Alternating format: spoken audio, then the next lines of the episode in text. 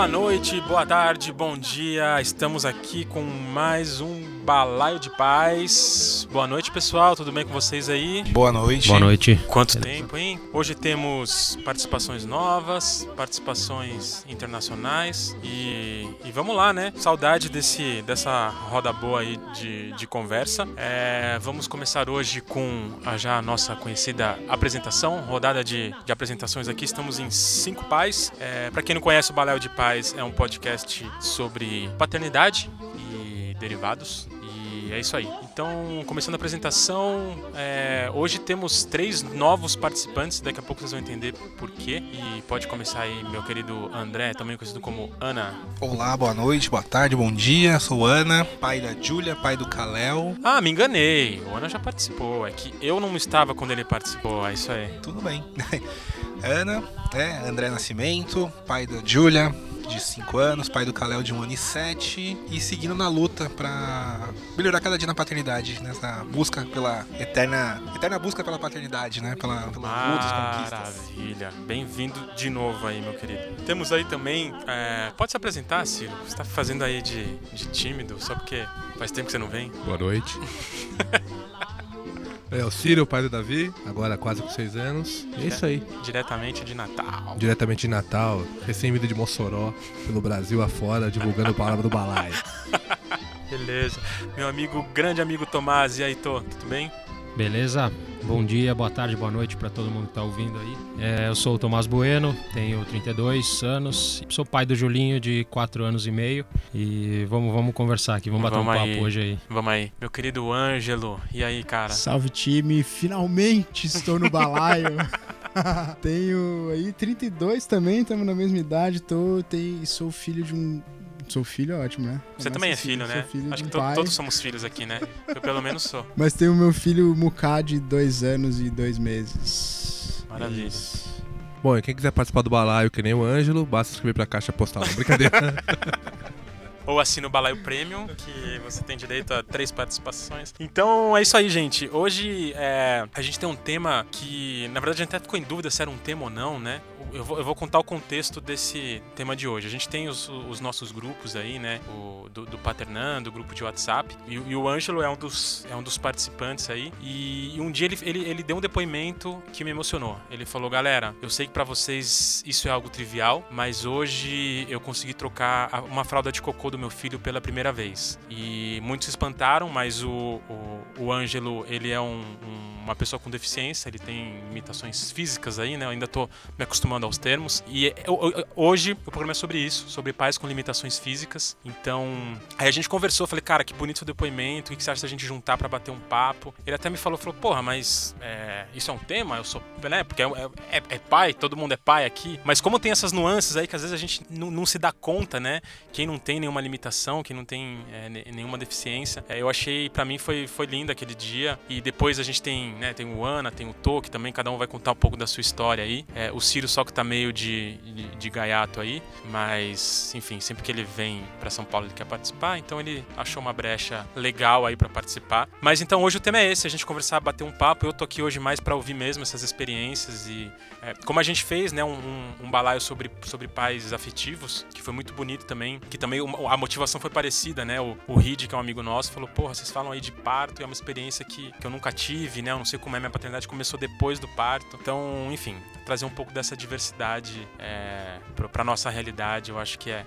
Ainda mais em tempos como esse, né? Que, enfim, é, diversidade é uma preocupação e é algo que a gente tem que, tem que olhar e tem que empatizar. Essa é a minha expectativa pra hoje. Então, bem-vindos, caras. Contem aí um pouquinho Oba. da história de vocês e, enfim, sintam-se em casa. Eu acho que o primeiro passo pra ilustrar ou elucidar um pouco, começar a pintar, a pintar as imagens para as pessoas entenderem que ambiente é esse aqui, né, que a gente tá vivendo hoje. Nós somos três pais com deficiências, mas são três universos completamente diferentes. Diferente. Né? Eu adquiri minha deficiência com 20 anos de idade, foi um acidente de carro. É, eu sofri uma amputação do antebraço direito, então eu tenho meu braço direito até abaixo do cotovelo eu tenho. É, eu, eu, sofri essa amputação do antebraço direito. Então eu tenho o braço direito até a altura do cotovelo. Eu tenho meu cotovelo preservado. Os, os meninos vão falar das deficiências deles, mas por que, que eu tô sendo tão detalhista ou uhum. específico? Porque cada centímetro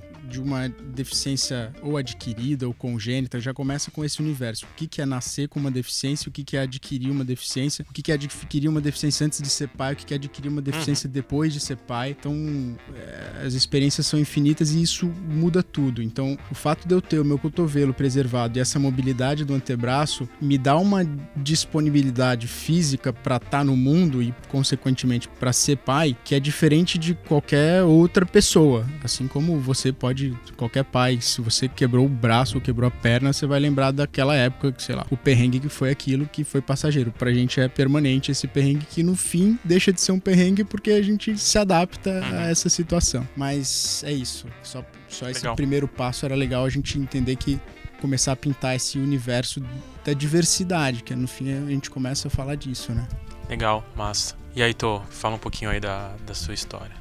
Bom, eu, diferente uh, dos outros dois, eu na verdade tive essa deficiência depois de já ser uh, pai do Júlio. O Júlio estava com um ano e meio, então eu ainda tive que trocar algumas fraldas também. É, só para situar o pessoal que está ouvindo, como ninguém está vendo nada do que está acontecendo aqui, eu vou contar um pouco da minha deficiência. Eu tenho o braço esquerdo paralisado, é, ele está totalmente preservado, então eu tenho cinco dedos, cotovelo, tudo, mas ele não é funcional. Eu tive uma lesão que não é muito conhecida, chamada lesão de plexo braquial, que é, é, o plexo braquial são cinco raízes que saem da, da nossa medula e que uh, se multiplicam em diversos nervos, em, em, centenas de nervos, que controlam cada músculo do, do nosso braço. Só que eu tive o arrancamento das cinco raízes, então de um dia para o outro, ou de um segundo para o outro, é, o meu braço virou um peso de papel. Num acidente também, carro, carro contra moto, na verdade, eu estava de moto. E aí eu tive que reaprender a viver com um braço só. É, eu não vejo, não, assim, não, não, não me lembro de grandes dificuldades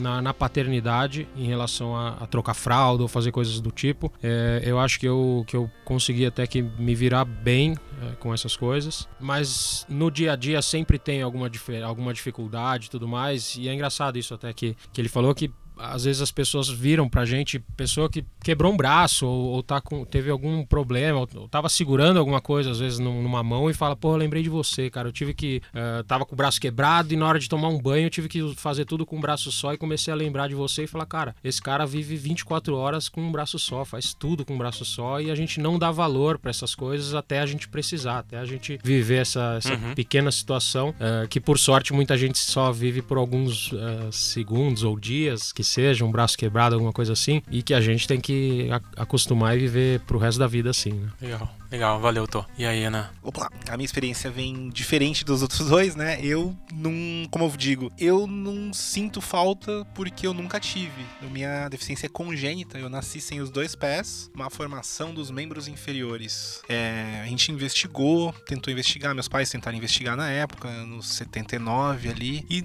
a única coisa que acontecia na época era um remédio chamado talidomida, que o pessoal comentava bastante, que causava mutações e tal, mas investigando não descobriram nada. Eu minha paternidade tem um pouco disso, porque eu demorei para ter vontade de ser pai, porque inconscientemente eu tinha medo de, de passar para frente a minha condição. Então eu sempre tive esse, esse receio, eu sempre falava que eu não queria ter filho, mas eu nunca abri o jogo do que que era, e era isso. Eu morria de medo. Assim, aí quando conheci minha companheira, é, aí ficou grávidos, aí veio, a primeira coisa que veio, desespero, assim, para mim. Era um, era um desespero, não tanto pela situação de gravidez, porque foi antes do casamento ainda, então teve esse desespero desespero, né? Porque tá arrumando o casamento, aí de repente você vê que você vai ser pai, mas o meu desespero foi até chegar no morfológico. Eu tava numa aflição que ninguém conseguia entender, porque eu não conseguia dividir. Eu não tinha com quem dividir na época, eu, né, uma pressão da sociedade, eu tava filho de pais conservadores, dentro de uma igreja conservadora. Em vez de conseguir abraços, eu consegui dedos apontados, então eu me isolei mais, né? E não tinha com quem conversar e ficava nesse desespero. Minha deficiência é, eu já falei, né, não ter os dois pés, e aí eu ficava, gente, agora vai ser morfológico. A hora que eu vi, meu,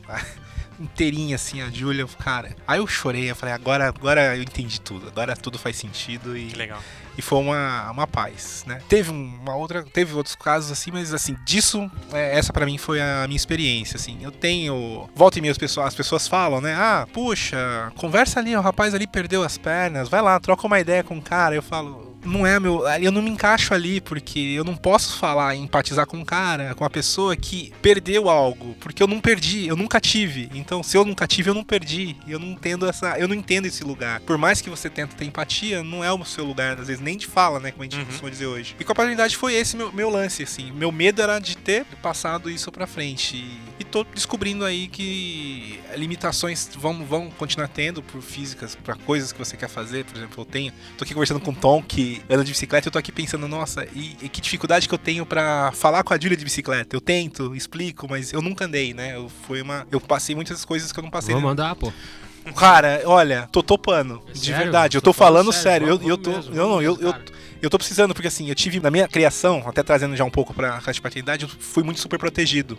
Então muitas coisas eu não, eu não me desafiei, eu não Sim, fui sim. desafiado. Então, e aí a gente vai falar lá no final, né? Vai ter um quadro pra gente comentar sobre isso, eu já pensei até nessas situações. Legal, cara. E com o Kalel você teve essa mesma, essa mesma medo, assim? Tive, mas foi menos. Foi menos, porque eu falei, não, isso não é genético. Assim, o que eu pensei, não é genético. Se Entendi. fosse genético, já tinha dado, já tinha dado alguma coisa antes. Que legal. Foi mais tranquilo. Com o Kalel foi quando foi quando eu encontrei a, a humanização. Foi assim pra resgatar que foi o oposto da Julia. Na Julia nós fomos totalmente desumanizados, desrespeitados.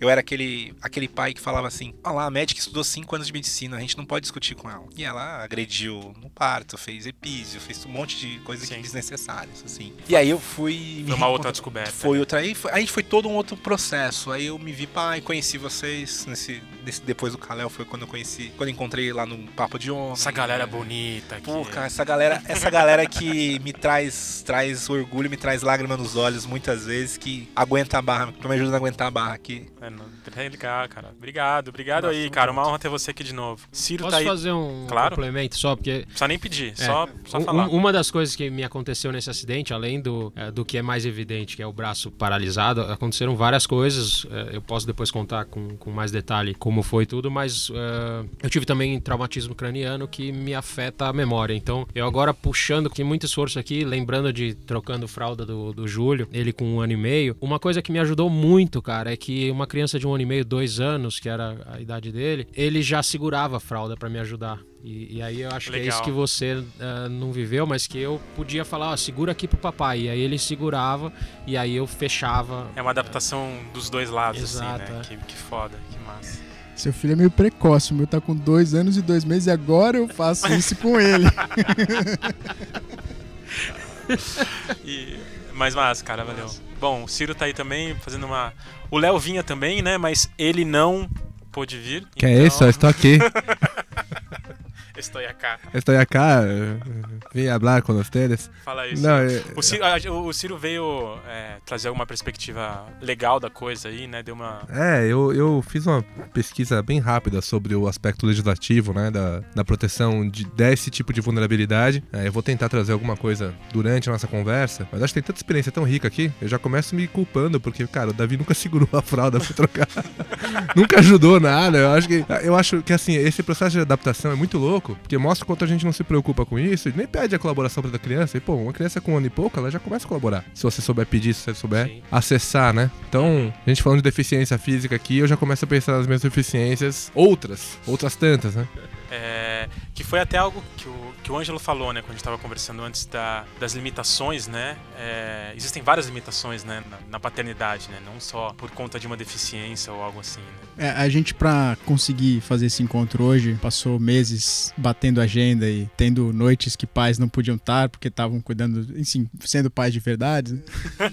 Inclusive, acho que isso é legal pontuar, cara, que a gente, a gente esquece. Porque muita gente fala, ah, os caras vão, deixa os filhos com a mãe pra ir falar de paternidade e tal, não sei o quê. E assim, cara, a gente realmente demorou meses pra conseguir juntar esse encontro, porque é muito difícil juntar a galera. É um que o filho fica doente, aí, inclusive o Arthur que vinha participar hoje aqui, chegou aqui, aí recebeu uma mensagem que a. Que a companheira tá precisando de uma ajuda lá, que o filho saiu, enfim. Então, é, a gente não fica aqui só pedindo tinho, não. A gente também Sem, Fecha sem... as responsas antes de vir aqui gravar É, o programa. modéstia à parte, brother, eu sou, eu sou um pai que eu, eu me surpreendo comigo, me admiro muito, porque, mano, vale night, eu tô com dois anos e dois meses com meu filho e sou quase um recluso, um refém do meu filho, da minha família, tipo, yes, consegui vir pro balaio, sabe? É o meu vale night aqui, vou curtir bastante que eu Vai mereço. É, mas uma coisa antes de falar das limitações, enfim, por que, que eu comecei falando isso? Foi o grupo que a gente criou para discutir a agenda de hoje tem o nome de Balaio Limitações Físicas. E uma coisa que me chama atenção já nesse, nesse nome é todo mundo em algum momento, em alguma medida, vai ter uma limitação física. Se for pensar até na idade, né? Daqui a pouco a gente tá velho, se der certo a gente vira avô, avó e aí tá lá. Bom, Uhum. A gente pode falar dos avós e aí vai ser um outro balaio de avós, né? Mas enfim. É, todo mundo tem limitação física e a principal ou a maior limitação física hoje, sendo um pai que adquiriu uma deficiência, é, cara, ter um filho é ter uma limitação física punk, brother. Porque você tem que carregar seu filho, brother. Seu filho pequeno, você vai no supermercado, aí você vai entrar no carro, você tem que botar o cinto na cadeirinha. O cara não quer ficar na cadeirinha. E, mano, todo mundo sabe o que, que é a limitação física de ser pai. Isso, E sair do mercado carregando as compras e não pode soltar o moleque pra ele não atravessar a rua. Então, e Como é é isso, que faz? isso é independente de ter uma mão ou não, né, brother? Se, tem- Exato. se tem uma, é outro desafio. Vocês que são pais inteiros podem falar das limitações físicas de vocês aí. É, não, eu acho, eu acho. É, são, de repente, outros graus, né? E- Mas realmente, até você falando, eu fiquei pensando so- sobre, Brother, ser isso. pai de duas filhas é muito mais difícil ser pai de duas filhas do que ser pai de um filho com um braço só. Pô, é uma boa não analogia. tenho a né? menor dúvida disso, não Inclusive, tenho. até uma, uma, uma coisa que eu pensei, a gente, enfim, eu já discuti aqui que a gente tinha, tinha planos de ter um terceiro filho e tal, acabou sofrendo aborto, acabou desistindo. Mas uma coisa que eu sempre falava era, meu, três filhos falta braço, né? Tipo, você tem dois filhos, dois braços e, e, né, é meio, é meio isso, né, cara? É literal, né? É, É literal. Exatamente. Eu lembro, a professora da minha filha falava isso. Olha, eu tenho dois porque cabe um em cada mão. Mais um não dá. Eu, eu vou resgatar uma fala sua, Ana, que foi do seu medo. Eu acho que é um, é um disparador legal pra gente discutir, que eu fiquei pensando do meu medo, né? Eu tinha muito medo também do meu filho nascer com alguma deficiência. E, e um segundo, ou até maior medo, é de tipo, meu filho morrer, cara. Eu tive que trabalhar muito em terapia, porque eu, eu já perdi minha irmã antes de perder meu braço. Eu já tinha perdido minha mãe, e antes dela eu tinha perdido minha irmã. Quando eu tinha 12, eu perdi minha irmã, com 17 perdi a mãe, com 20 perdi meu braço. Cacete. Eu lembro que você escreveu um texto uma vez que meio contando essa, essa jornada, assim, É. que foi maravilhoso. Você permitiu, até vou postar na página depois, que Lógico, texto lógico. é maravilhoso. É. Então E você é- tinha esse, essa questão. E aí eu- eu, tinha, eu tive que trabalhar muito em terapia essa ideia de tipo, cara, eu, eu quero ter um filho, eu, eu tenho que a- aceitar que esse filho pode morrer. Imagina se meu filho pode, como é que eu vou conseguir? E assim, tipo, você aposta na vida, né? Você aposta que, tipo, tá, eu vou arriscar ter um filho, mesmo sabendo que ele pode morrer. É, é muito difícil essa aposta. E aí isso, isso joga a gente pra um outro lugar que acho que até nem cabe aqui hoje, mas que é da nossa humanidade que tá para além da, da deficiência, que tá para além dessa, dessa, da- dessa superfície, porque no fim é superficial, né? Para além de sermos deficientes, somos humanos e, e essa humanidade é o que a gente tem que se olhar e se cuidar, especialmente nos tempos que a gente vive. Né? Vamos conseguir olhar mais para nossa humanidade, que o que é comum, né? E acho que a gente começou bem nesse sentido, percebendo que as limitações físicas elas são humanas. Fala aí, Ciro. Não, aproveitando o gancho, né? Falando das limitações e voltando pro que você disse, aquele teu medo. Era medo ou era culpa? Uma culpa assim que você fala, poxa, se ela tiver uma deficiência, vai ser culpa minha porque é congênito, sou eu tal. E o que que isso te limitou naquele momento? Você conseguiu fazer o planejamento todo? Aquele processo de montar quarto, sonhar com a ideia, enfim. Tá, tô, tô resgatando aqui. Foi bem complicado, porque foi. A gente tava casando, era o planejamento do casamento. A gente tava no planejamento do casamento, aí de repente chegou. Cara, e aí foi aquele negócio. Foi o dia que chegou, aí chega, olha. Aí eu olhei pra ela, olha, atrasou ela. Aí eu só olhei pra ela, cara, você tá grávida. Como assim? Não, não, não é possível. Você tá grávida. Tô vendo, assim, nossa, eu já, já tava assimilando, porque pra mim foi isso. Você tá grávida. Vamos lá comprar o teste? Vamos. Aí comprou o teste. Foi lá fazer, ficou acho que uns 10 minutos lá no banheiro com o teste já pronto. Aí me trouxe. Dois skins é o quê? Grávida. Ah, então aí, ó. Você tá grávida. E assim, foi esquisito, porque teve todo o medo, não planejado, é, teve a culpa de toda, de toda a criação que eu trouxe. Eu tive essa culpa, porque era uma discussão até que a gente tinha entre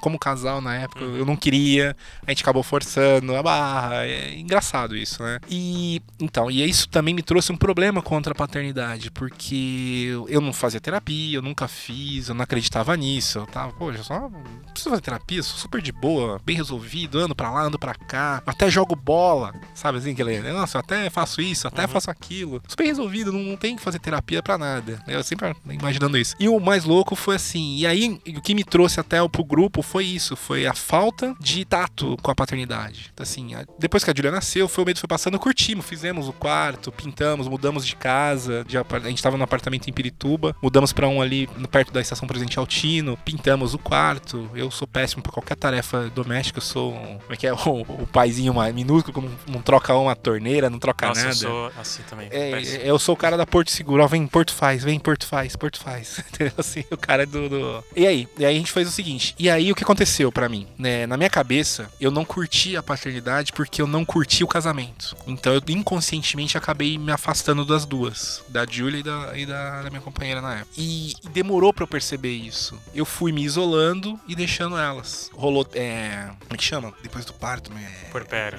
Depressão pós-parto rolou, teve, teve isso e assim, eu não conseguia me conectar, não conseguia perceber. Demorou muito pra eu virar pai, igual eu digo. Vocês vão até dar risada, mas eu, eu caiu minha ficha de ser pai mesmo com, quando nasceu o Kalel. Inclusive pra Julia, né? É, assim, eu tenho todo esse gap que eu tô, tô recuperando agora. Depois que eu comecei a, a buscar, a ir atrás. E, e vem, e vem de, assim, dessa coisa de, tipo, putz, eu não curti casamento, como é que eu vou curtir filho? E eu não curti mesmo. Assim, eu tô, eu tô, já tô trazendo Sim, a minha, minha experiência sim. aqui pra. quanto a isso. E aí foi, eu fui meio que me acomodando em algumas coisas. É, e é corajoso assumir isso, né? É, cara, é, doído, é, né? é doído, é doído. É, eu tô trabalhando nisso, eu tô trabalhando nisso hoje. Isso são várias situações que eu estou passando hoje. Eu tenho, eu tô, né, tô numa transição, tô numa fase de transição, tô, tô separando nesse momento, inclusive como, como fruto dessa terapia que eu tenho feito, descobertas, descobrindo a paternidade, tô descobrindo esse tempo todo que eu comecei com o grupo aqui. E assim, e tô vendo e, e- não coloca as minhas limitações no caso de não me atrapalham como, como a ser pai. O que atrapalhava ser pai eram as limitações até na minha cabeça, mais do que as físicas. Mas tem coisas, por exemplo, que eu gostaria de fazer, atividades físicas que de repente você, no meu caso, o que eu sinto falta de fazer é poder entrar mais no fundo da praia. Por exemplo, quando eu vou à Uhum. praia. Isso é uma coisa, por exemplo, tô trazendo já alguma coisa aqui. Sim. Isso é uma coisa que eu gostaria de entrar, por exemplo, lá no fundo com a Julia e sentir segurança de ficar os dois lá. Isso eu não consigo. né? Mas eu posso fazer milhões de outras coisas, mas eu tento não focar no que me faz falta. Mas assim, mas tem coisa que quando você tá lá curtindo o momento, você fala, putz, podia. Entendeu? Entendi. É, ia ser legal, mas Que, que bonito. E só, e só dando um, um- depoimento meu sobre vocês, assim, é muito louco. Porque o Ana, eu conheci ele e acho que, sei lá, nos primeiros encontros a gente jogou bola e eu não fazia ideia que ele, que ele, que ele tinha prótese. Até que um dia a gente sentou na Praça das Corujas e ele tirou a perna. Eu falei, caralho, o que, que é isso? Tá? E eu falei, porra, que demais. O, o Ângelo também, cara, o primeiro contato que eu tive com ele, ele entrou no grupo, ele era padeiro, ele era, é padeiro, né? E o cara fez um. um- alguém perguntou de receita de pão, ele meio que mandou um tutorial, ele se filmando assim e tal, e fazendo pão e não sei o que. Fazia a mínima ideia que, que tinha, né, a, a- uma, uma deficiência. E o Tô, eu, eu já conheci ele antes, já conheço há mais tempos, mas quem vê o cara hoje, bicho, depois vocês procuram no. Como chama a sua página lá do No YouTube, Vida Adaptada. vida adaptada, o cara anda de mountain bike empinando, bicho. Eu tenho os dois braços funcionando e não consigo empinar uma bicicleta, tá ligado?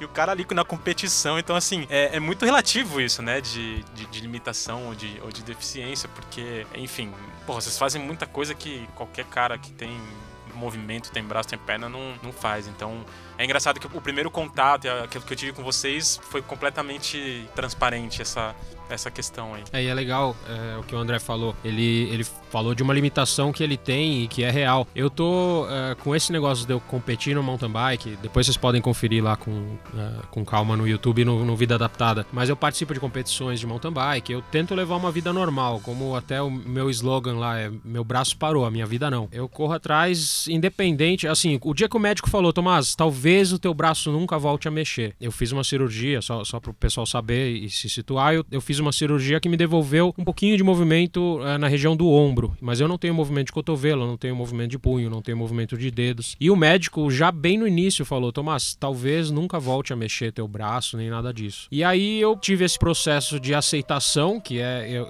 digo que é muito importante. Eu há um mês atrás eu estava num festival da Shimano, inclusive é, um festival de bicicletas. É, dei uma palestra lá e, e falei isso pra galera que acho que a primeira coisa quando você adquire uma, uma deficiência é muito importante você aceitar aquilo. Quanto antes você aceitar, melhor vai ser. Então eu aceitei aquela condição e eu comecei a pensar mesmo, eu não vou depender desse braço pra ser feliz. O que, que eu posso fazer pra ser tão feliz ou mais feliz do que eu seria se eu não tivesse sofrido esse acidente? Então é assim que eu venho eh, lutando e é assim que eu venho vivendo a minha vida, buscando mesmo essa, essa felicidade independente massa. De, de deficiência. E é, e é inspirador, cara. Eu que acompanhei meio de perto o seu processo, assim, eu via seus posts e falava, mano, que cara, que cara incrível, assim, sabe? E, a, lá compartilhando e falando, e puta empolgado, assim. Eu falei, porra, que, que experiência, que, que massa. assim. Valeu, valeu. E aí, mas o que eu, assim, só pra, pra concluir, o que eu ia dizer em relação ao que o André falou é que eu tô nesse mundo da, da, da competição, do mountain bike, e ouço mesmo, muita gente. Na verdade, quando a galera vem conversar com você, vem te entrevistar, eu, eu semana passada dei uma entrevista pra TV Cultura, não sei quando que vai aparecer ainda, mas todas as entrevistas e até essa da, da TV Cultura, sempre rola aquela pergunta, aquela, aquela dire,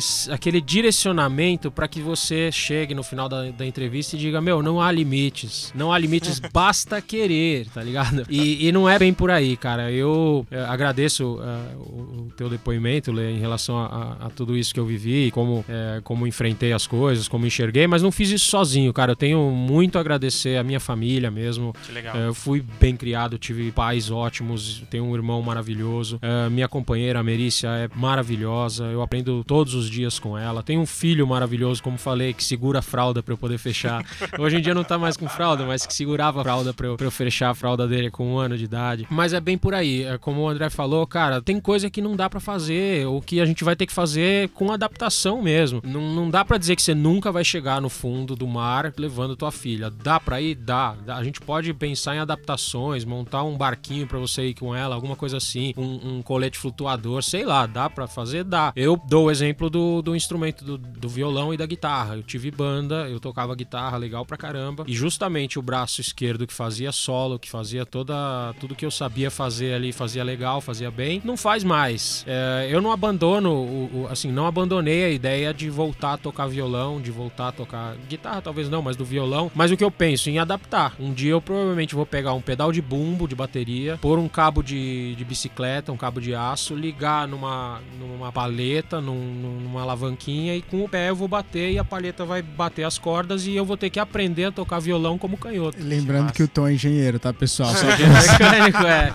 Ele vai Não- deixar o tutorial aqui no final do, Mecânico é do fácil, programa. Não é à toa que o canal chama Vida Adaptada. É adaptando a vida para que ela seja uma vida mais normal possível. Que legal, tô. Então, deixa eu aproveitar aqui o gancho, né? Eu- nós temos dois casos aqui de deficiência adquirida e um caso de, de congênita. É, de qualquer forma, se você tem uma comparação com uma pessoa que não teve a deficiência, seja adquirida, seja congênita, é, vocês passaram por um processo de luto pessoal, é, viveram uma frustração, viveram uma superação, porque as histórias de vocês são, são incríveis, né? Vocês acham que isso facilita a vida como pais? Porque a gente diariamente tem que passar por esse processo de adaptação, de superação, etc e tal. Como é que vocês encaram isso? Porque vocês também têm uma gama, né, de outros pais que vocês encontram na, na, na pracinha, na, na escola, na vida, enfim. Eu acho que a primeira coisa que me toca com a sua pergunta, Ciro, é primeiro a gente tem que tirar essa, esse véu de super pai ou super pessoa. Porque o deficiente ou ele é o coitado ou ele é o Superman. E, de novo, não, a gente é pai aqui. Todo mundo é pai. Porque é muito fácil quando a gente vê o diferente cair nesses dois lugares. Assim, tipo, nossa, ele tá fudido. Ou tipo, nossa, olha como ele é incrível, cara. Como ele superou isso. Na real, ele só é diferente de você, brother. Ele é só uma experiência de. Porque se você sentar com qualquer outra pessoa na sua frente e bater um papo, você vai ver que ela é incrível também e ela também é uma, uma bosta. sabe? Não, peraí, peraí, mas não foi essa conotação de super, não, que eu dei. Não, Não, eu sei que não é você, mas é uma coisa que eu, eu É bom concordo. pontuar, é bom É, pontuar. é, não, não- não foi partindo de você, foi a primeira A coisa sociedade que me projeta veio- isso é, na gente.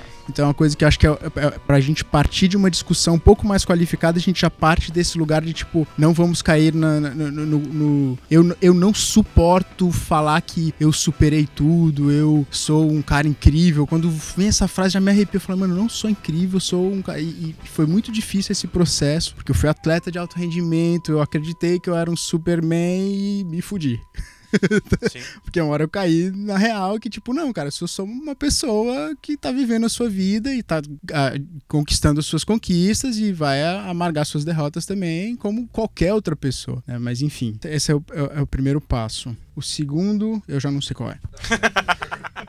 Nem precisa, Não, mas o que, cara, nem não, precisa não, mas peraí, mas o que eu o que eu O luto é... pessoal. Não, eu, eu acho que o pessoal. foco, o foco é a questão da adaptação. Porque o mundo é feito pra quem tem duas pernas, dois braços. Aí vocês têm que se adaptar o tempo inteiro pra lidar com essa situação. E assim, na paternidade, também a gente lida com um serzinho ali, que foi feito pra uma pessoa com oito braços e sei lá quantas pernas, né? E a gente tem que se adaptar a isso. E a- as quedinhas que eles tomam, as frustrações que eles vivem, aquele choro inesperado que você identifica. Então, o que eu queria colocar é o seguinte: esse fato de vocês terem que se adaptar o tempo inteiro ao meio, que hoje vocês nem pensam mais nisso, né? Vocês simplesmente se adaptam. É, vocês acham que isso facilitou um pouquinho a jornada de vocês como pais? Eu tô trazendo uma, um- uma questão aí. Pra mim, o que eu sinto, ouvindo o que você tá me trazendo agora e refletindo sobre isso, é que eu tinha um olhar mais aberto para adaptação em geral. O que, que isso quer dizer? Quando chegou meu filho, eu acho que eu tava mais atento à minha necessidade de me adaptar a estar com ele, a conviver, a a atender as demandas dele, atender as demandas de ele e ir pra mãe, voltar pra mãe e eu dar de mamar de madrugada. Tipo, eu, eu, eu, eu amamentei meu filho com sonda na madrugada que eu tinha que preparar o leitinho e, tipo, eu deixava um esquema com a fita crepe em cima da mesa pra eu chegar lá com o dedo mindinho, porque eu só tenho uma mão. Então eu chegava com, o dedo mindinho na sonda pra grudar a sonda pra já pegar o, o bebê no, no colo. Meu, umas coisas que eu falo, não acredito que eu fiz isso, assim. É, então, então sim, acho que a minha deficiência me ajudou a estar mais preparado pra esse mundo de ter que me adaptar o tempo inteiro para com o meu filho. E acho que isso é uma experiência muito particular minha, porque a primeira coisa que eu vejo aqui hoje, discutindo com, com vocês, é que eu fui privilegiado nesse ponto, porque eu fui o único pai que adquiriu uma deficiência antes de ser pai, né? Que é diferente do caso deles, deles dois, né? Do- Mas. Quer falar aí, Tom? Não, não, não, imagina. O É, Ciro, eu- tá, um eu- pouco, o eu- Ciro tá um pouco traumatizado, porque ele. Ele acha que não é deficiente. É verdade. Não, eu, eu aproveitei pra ouvir o Ângelo falando e, e dei uma, uma refletida. Eu acho que faz muito sentido mesmo. Você, ah, mesmo no meu caso, eu tive a deficiência depois de já, já ser pai. Mas eh, olhando pelo ponto de você ad- adquirir a, a- a deficiência, num primeiro momento você fica sem chão, cara. Você acha que tudo acabou, que a vida acabou, que você não vai poder mais ser a mesma pessoa, fazer as mesmas coisas e tal. E aí depois que passa esse processo, seja lá quanto demora isso para cada pessoa, eh, você começa a se adaptar. O, o- o ser humano é, é plenamente adaptável. Então a gente Uhum. começa a se adaptar e se adaptar, e isso vira uma rotina, porque, como o Ciro falou, o mundo não é feito para uma pessoa que tem um braço a menos, um uma perna a menos e etc. Então você acaba tendo esse hábito, o seu dia a dia é adaptar as coisas. Eh, Eu até, quando, quando vi o Ângelo hoje, vi de- com, com tênis com cadarço, falei, porra, você que amarra seu tênis ou alguém amarra pra você? Ele falou, não, eu amarro. Eu falei, pô, eu também. É, a gente teve que se adaptar. E aí você começa a, a ter esse costume de se adaptar e acho que isso, nesse ponto, ajuda, porque você começa a não, não, não olhar mais, ah, putz, como é que eu vou fazer isso aqui com o meu filho? Porque quando surge alguma coisa nova, ela é nova, independente de você ter a deficiência ou não, você tá enfrentando aquela, aquela dificuldade pela primeira vez na vida, com aquela condição que você tem, independente se você tem dois braços, três braços, mas você tá enfrentando algo novo. E aí, nesse ponto, é bom você ter sido, ah, ter, ter adquirido uma deficiência ou ser deficiente, porque você tá acostumado a se adaptar, a buscar soluções para as coisas. Acho que isso ajuda. Legal. Eu, eu vi, cara, inclusive ontem, um documentário. Inclusive, eu vou até recomendar ele depois, mas já adiantando, chama Rap. Não sei se vocês já viram. Tem na Netflix, é sobre felicidade. E. Respondendo não. Porque todo, todo mundo balançou a cabeça. É, não, todo, não, não todo vi. mundo fez um não com a cabeça, a mas cabeça. quem tá ouvindo não sabe o que o, que que o pessoal tá fazendo. E eles falam justamente isso que, que, que você falou. É, que independente da, da- Eles dão alguns exemplos, né? Mas da situação, pro bom e pro ruim que você passa, você se adapta e o seu coeficiente ali de felicidade tende a, a voltar ao que era antes. Então eles deram um exemplo de uma mulher, que, enfim, toda bonita e uma vida pá, pá, pá, ela teve um acidente horroroso que sofreu um atropelamento, Puta, eu ficou assisti. desfigurada e tal. É. Você falou que não, pô. Cara, pera aí. Boa, boa. O Ciro, o Ciro, A o Ciro tá prestando atenção. O Ciro tá prestando atenção. Plim. Resgatou, resgatou na memória. Você viu? E aí eles falam sobre isso, Sim, né? Que, bom. que aí a. a- e, e ela dá um depoim- depoimento hoje que ela é mais feliz do que antes. Que ela passou por essa adversidade, uma depressão fodida, o marido largou ela. Foi, foi tipo, Miss, né? Uma coisa assim. Ela é, foi... talvez. é. É. E enfim, ela tem ali o rosto meio deformado e tal. E, e ela fala que hoje em dia ela se sente mais, mais feliz. E você vê, né? Ela falando, você vê que é uma coisa genuína, assim. De... Então o ser humano realmente tem essa. é, Tudo bem que eu tô falando de um lugar de só. Vou olhar num documentário, né? Nunca passei por uma situação como essa. Mas, enfim, enfim, o, o- o ser humano realmente, ainda bem, tem essa. Não, é real. Assim, essa quando a gente, a gente às vezes ouve gente falando, não, eu sou muito mais feliz hoje depois da deficiência. Eu, eu consigo acreditar nisso. Eu não, não sei se hoje eu sou. Ainda não, não cheguei a essa conclusão, Uhum. mas eu sou sim muito feliz, cara, depois da, da minha deficiência. É, ainda é recente, né? Eu tenho dois anos e pouco de, de acidente, mas é, eu acho que eu tenho tido uma vida muito boa, sim, pós-lesão. E eu, eu consigo acreditar que, que muita gente tem sim uma, uma, uma vida mais feliz depois de sofrer algum acidente desse, é, adquirir alguma, alguma deficiência. Mas quer falar aí, Ana, alguma coisa sobre a. Tô tô tentando pensar aqui, resgatar alguma coisa. Eu. Não me atrapalhou. Eu não tenho muito. Meus desafios são basicamente de desafios que a gente depois pode até comentar, que são de acessibilidade mesmo. Por exemplo, eu tava. Esses dias eu fui com o Kalel e a Julia pra terapia. A Julia ia começar a fazer uma terapia, né, com a terapeuta. Meu, eram todo lugar, todo cheio de escadas, sem corrimão, Kalel dormindo. Falei, meu, eu não vou conseguir participar. Até falei, olha, eu não consigo participar na sua sala. Infelizmente, tudo bem? Eu falei, Julia, tudo bem, ó. Ela vai, você vai ficar com a, com a moça, com a Elisa, né? Aí você vai conversar com ela, vai conversar com você. E se você quiser qualquer coisa, você desce aqui e me procura. E aí eu falei, cara, olha só. Sei lá, se eu tivesse qualquer um outro instrumento ali, um click, que eu também nunca, nunca consegui usar sling, essas coisas, assim. Eu podia ter conseguido, mas ia ser difícil. Então, meu- meus desafios são hoje de acessibilidade, que eu tenho pensado. Puxa, por exemplo, eu quero ir, pro, eu quero ir pra algum parque, pra alguma coisa, de repente, do, dependendo do lugar, é complicado. Ali a Praça das Cruzes tinha ter aquela lá. Sim, sim. Falei, puxa, eu queria ir lá com a Júlia pra escorregar com ela. Eu, não, eu, não- eu preciso de apoio pra algumas coisas. Uhum. Então, assim, minha- meu desafio mesmo é de acessibilidade em locais mesmo. Hoje eu vejo. Hoje eu tenho um olhar muito melhor, porque quando você tá sozinho, é uma coisa. Você dá um jeito, mas você tem criança pra carregar, mão pra dar. Então falta elevador, às vezes falta uma rampa. E, e é muito louco como a gente não pensa nisso, né? Porque. Eu mesmo, eu mesmo deficiente, não ligava. Falava, não, eu consigo subir esse lancinho de A escada. gente, é, a, a, aqui- a gente grava esse, esse programa aqui na minha casa e, e o estúdio fica no, no medícola no andar superior, né? E tem aquelas escadas horrorosas de caracol pra subir. E enfim, marquei com a galera sem nem. nem, nem- aí até eu acho que foi o Ciro que, que falou, né? Falou: Ah, eu não conheço todo mundo aqui, mas pô, vocês sabem que. Aí eu falei: Caralho, que, que vacilo.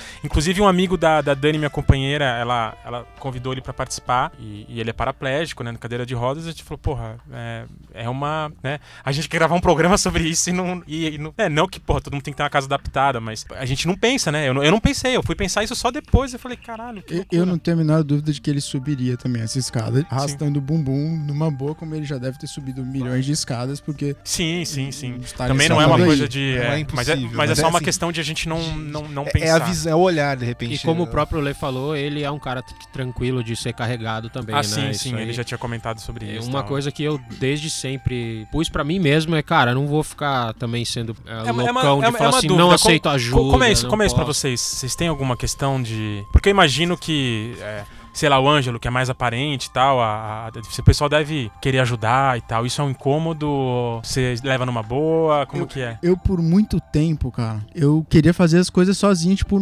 dá licença que eu faço. Depois que você se acostuma com a sua deficiência, quando você adquire uma deficiência e você já começa a, a entender os seus limites e possibilidades, eu percebi que as pessoas gostam muito de ajudar, velho.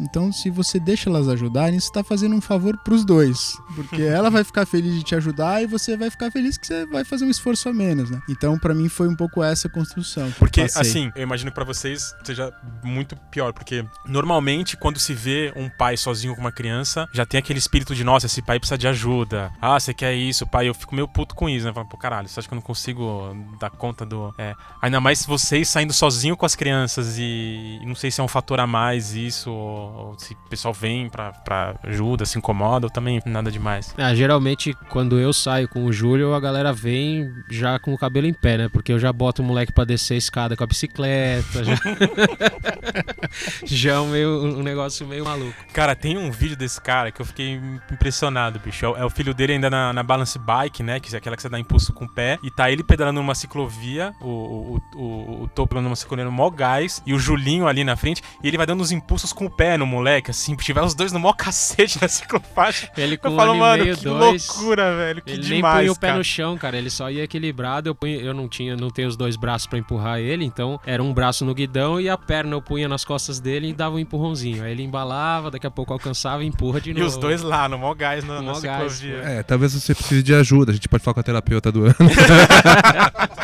É, Tô mas, achando que é importante mas na real cuidar essa um pouquinho. terapeuta eu não quero, porque, cara, acho que, acho que tem que ser acessível, tá ligado? Acho que os locais de, de serviço é muito importante que sejam Sim, acessíveis, cara. Sim, isso é importante. É, Olha, cabe uma fala minha agora. Olha, Desculpa que te cortar. Não, falando.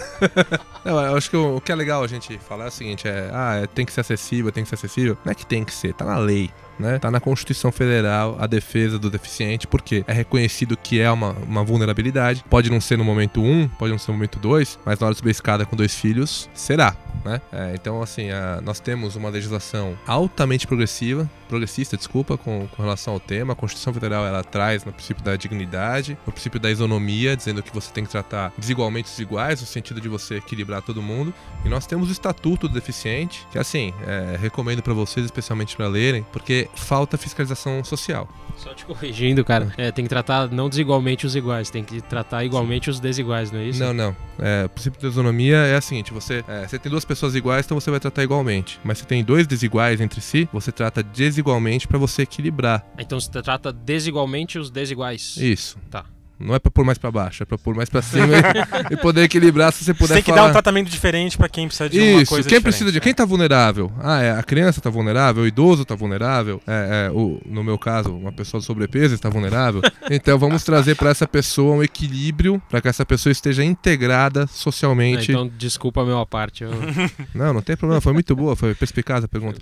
É, mas assim, nós temos, nós temos uma legislação fantástica sobre o tema e falta consciência nossa de estar nos espaços públicos e não fazer nenhum tipo de observação com relação a isso, né? Então hoje nós damos mais valor pro fato de ter um trocador no banheiro masculino do que a porta do banheiro permitir a entrada de uma cadeira de rodas. Aí que é muito é, louco. É bem esse lance de, de perceber mesmo e, e- e empatizar, né? E agora eu vou dar meu fade out aqui.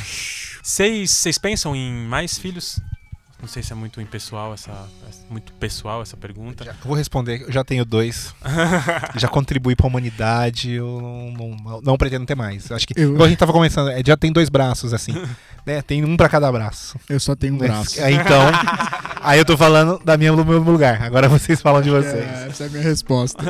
Cara, eu eu tive irmão, eu tenho um irmão, eu tenho dois na verdade. É, um é meio irmão, mas é, é irmão do, do coração de qualquer maneira. E irmão fez toda a diferença na minha vida. Então, vontade de ter outro filho eu até tenho. Eu tenho vontade do, do Júlio ter um, um irmão. Mas nos tempos que a gente vive é, é complicado. Você não pensa simplesmente, ah, eu quero ter mais filhos e pronto, acabou. Onde um estuda, dois não estudam. E, e é, hoje é essa Mas aí é questão, independente assim. da, da, da- da deficiência de nada, é mais uma questão É, mesmo de. é, não, de- é, eu. sim, Total. Era mais nesse sentido. A, Não, a deficiência não é impeditivo pra pensar Não, não, não, isso não, não, seria, não, seria mesmo. Eu vou segurar as duas crianças com um braço só, dá- a gente dá, dá jeito, como eu É, falei. Pede ajuda, adapta, brother. Pede ajuda. adapta, É, voltando nesse negócio da ajuda, eu queria compartilhar um pouco da minha criação, que assim, pra vocês foi a pessoa olha pra você direto, não, pera que eu vou te ajudar. No meu caso, eu fui criado com uma super proteção dos meus pais. E isso vem me trazendo coisas até hoje. É assim, hoje que eu consigo enxergar. E eu fui, eu fui o contrário, eu fui me acomodando. Eu fui deixando, porque eu cansava de brigar, não preciso, eu consigo, eu consigo. E eles, não, eu faço, eu faço, eu faço. Isso é um perigo. Inclu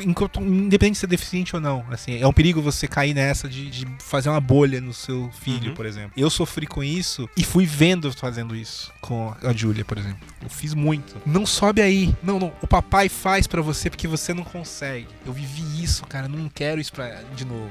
Uhum. A gente até pode voltar no final pra falar um, caso específico, mas assim, da minha criação, meu problema foi maior é esse, assim, não- eu não tenho problema com ajuda, tanto que hoje eu não, é uma coisa que eu não tenho esse aspecto, é esse, com todo respeito, orgulho, por exemplo, ah, se eu não conseguir, se eu, que, se eu for ajudado por alguém, eu não vou me sentir menos, eu não me sinto, só que aí eu, eu caí no exagero disso, eu caí no, no- do tipo, não vou nem tentar, não vou nem tentar de bicicleta, não, porque eu não, put- O, não o dá. Tô, o Tô vai resolver isso aí, hein, cara. Escuta, cara, Vamos olha, resolver. eu tô, eu tô realmente, eu tô realmente. dar- se você topar, inclusive, a gente faz um vídeo com Cara, vida n- adaptada. cara, Vamos- vamos nós vamos, nós vamos. Não, eu, eu, eu preciso. Fechou, fechou. Fechou, cara, porque assim, eu preciso pra mim. Eu preciso hoje isso, sabe? Eu Massa. preciso mudar. Eu preciso. Eu tô virando essa ficha há pouco tempo. Assim, cara, é. É brutal ver como que a influência dos pais, né? Dos, seus, dos meus pais mesmo, como que isso moldou o meu jeito de pensar o mundo. E o quanto isso eu me limitei. E aí não é uma limitação nem física que a gente tá discutindo aqui. Acaba que assim, a- a- por proteger da limitação física, acaba te dando uma limitação psicológica. Você não briga pelo mundo. Você não briga pra tentar. Você aceita demais a ajuda e se acomoda. Esse é o meu caso, a minha experiência. Então, assim, eu vendo vocês, eu falo, ah, por isso que a gente acaba caindo nesse, nesse mito do super ou do coitadinho. Eu caí no coitadinho. Não,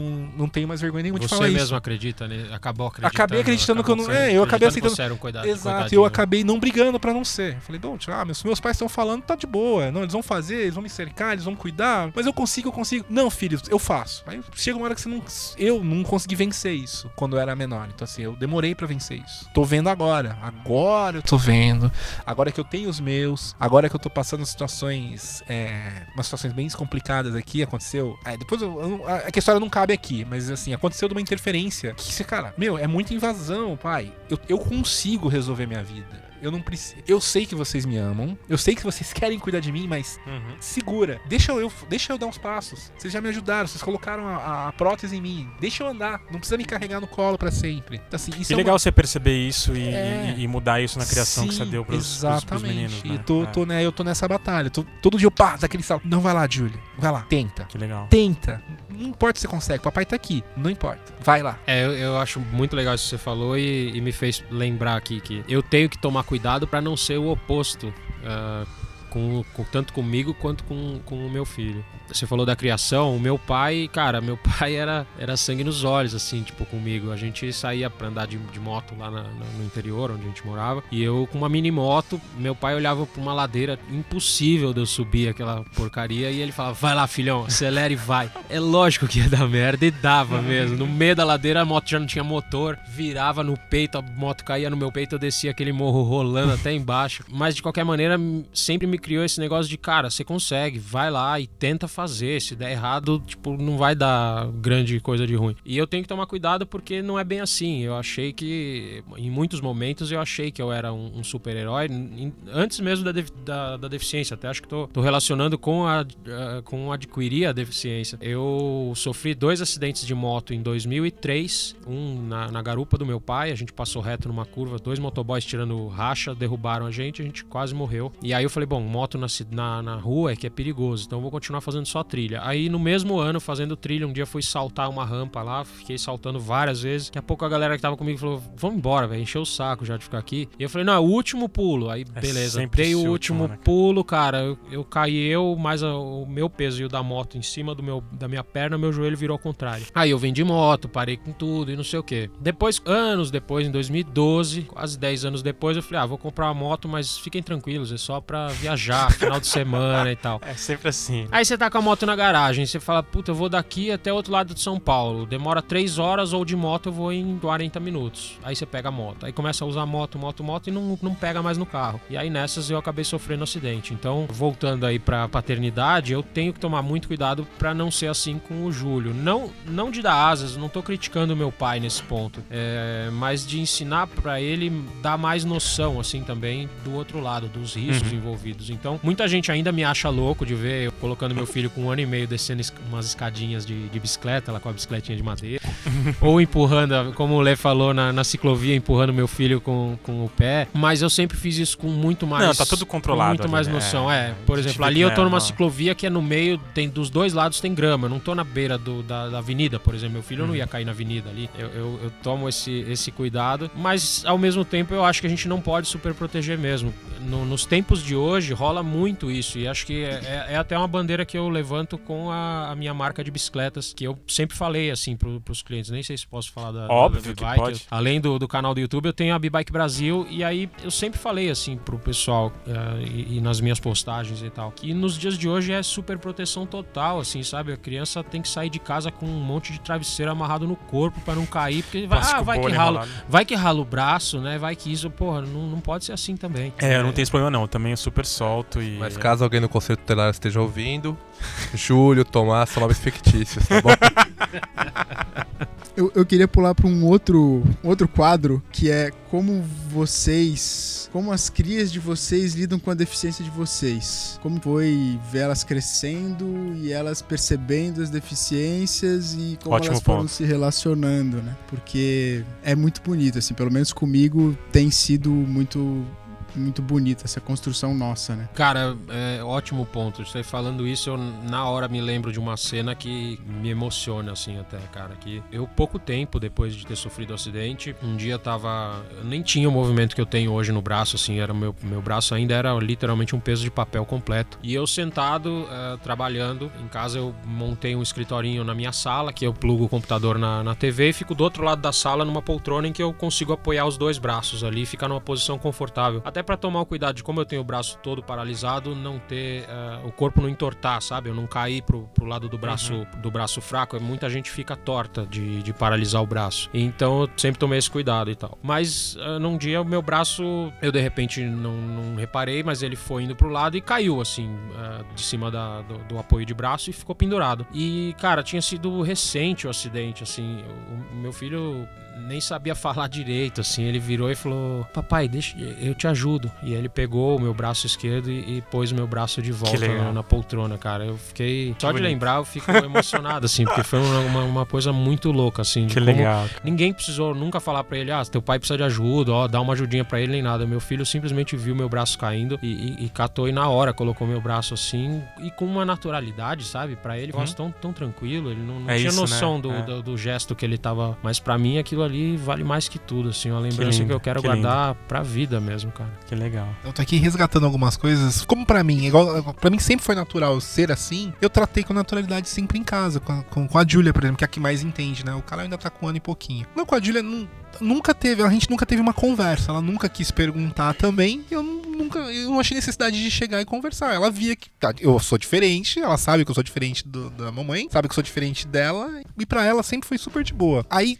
Mas ela nunca acontece? pegou sua prótese, brincou com a sua prótese. Nu- nunca, nunca levou- mexeu, não, sério, é um negócio assim. Eu tô tentando pensar pra ver se, se, se eu lembro de alguma situação. Nu- pra- nunca foi um negócio assim. Acho que fica tão naturalizado É, às vezes também. eu, que- eu levo tão na- natural, eu acho que não sei como vocês também devem ser também, mas assim, não, não teve uma conversa, não teve nada. O que eu acho legal é que a, a gente tem nome, ela dá uns nomes pras coisas. Olha, papai, vamos lá, vamos pôr a bota. Ah, tira a bota pra brincar comigo. A gente tem, ela, ela sabe que, por exemplo, com a bota eu não consigo sentar no chão e brincar algumas horas. Isso ela tem noção. E tem horas que, assim, ela queria que eu não tivesse as botas e que eu tivesse pés. Ela já aconteceu uma vez, assim, disso dela falar uma coisa brincando. Ela- Brincando não, foi bonito. Ela chegou assim: eu vou pedir pro papai do céu fazer crescer os pés em você pra gente poder brincar. Legal. Então, assim, Bonitinha.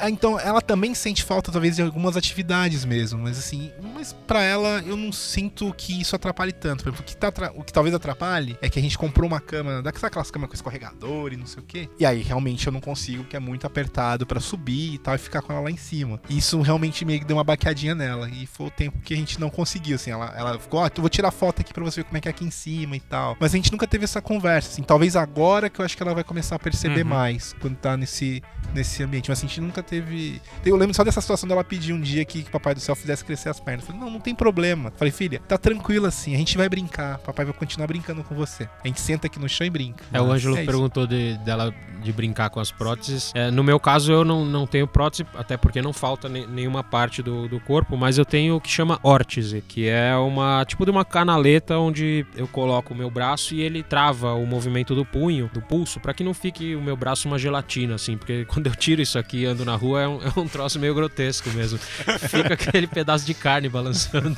do lado do corpo, isso aqui dá uma naturalizada, assim. Quem não tá vendo parece uma luva. A galera vai. acha que eu quebrei o braço só e tô com, com uma tala mesmo. Parece, é parece um uma tipo de tala, uma é, tala, isso parece é, uma uma tala. espécie de uma tala. Mas aí você perguntou isso na hora eu lembrei, assim, que o Júlio, eu acho que ele pensa que isso aqui é meio que braço de Iron Man, então às vezes, do, do Homem de Ferro. Então às vezes ele fala assim, papai, posso vestir o seu negócio?